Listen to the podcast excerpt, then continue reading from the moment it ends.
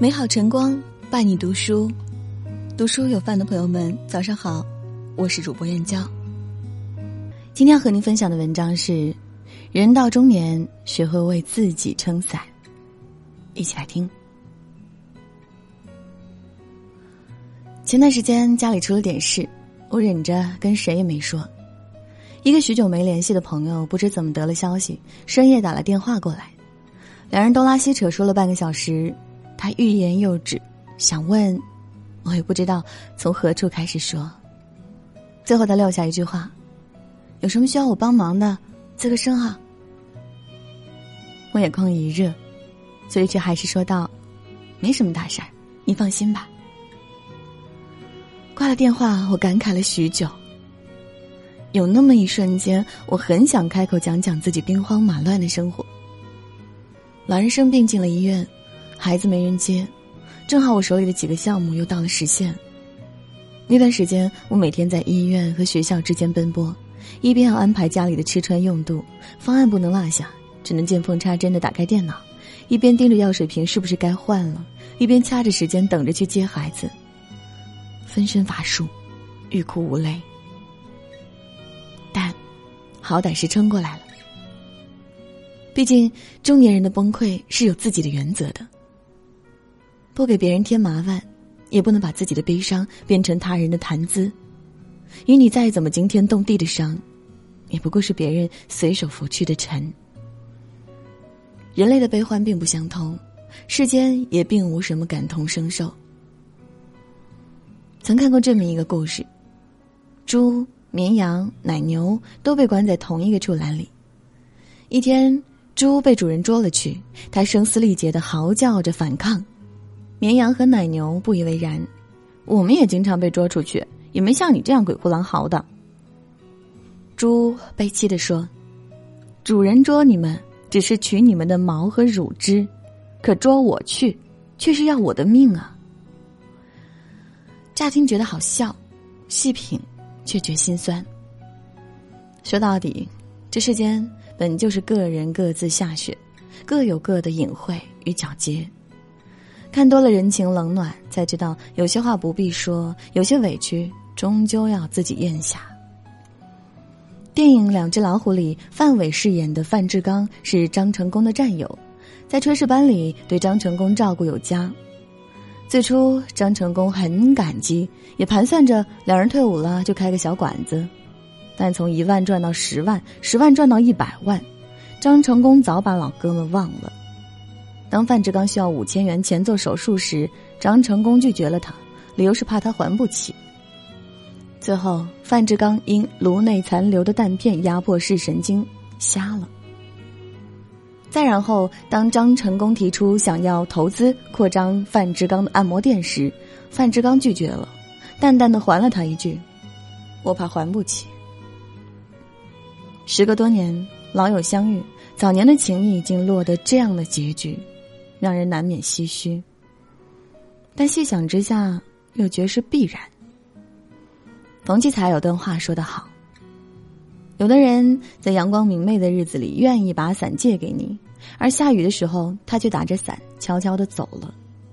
你千万别埋怨他，因为他自己不愿意被雨淋着，也不愿意分担别人的困难。你能说什么呢？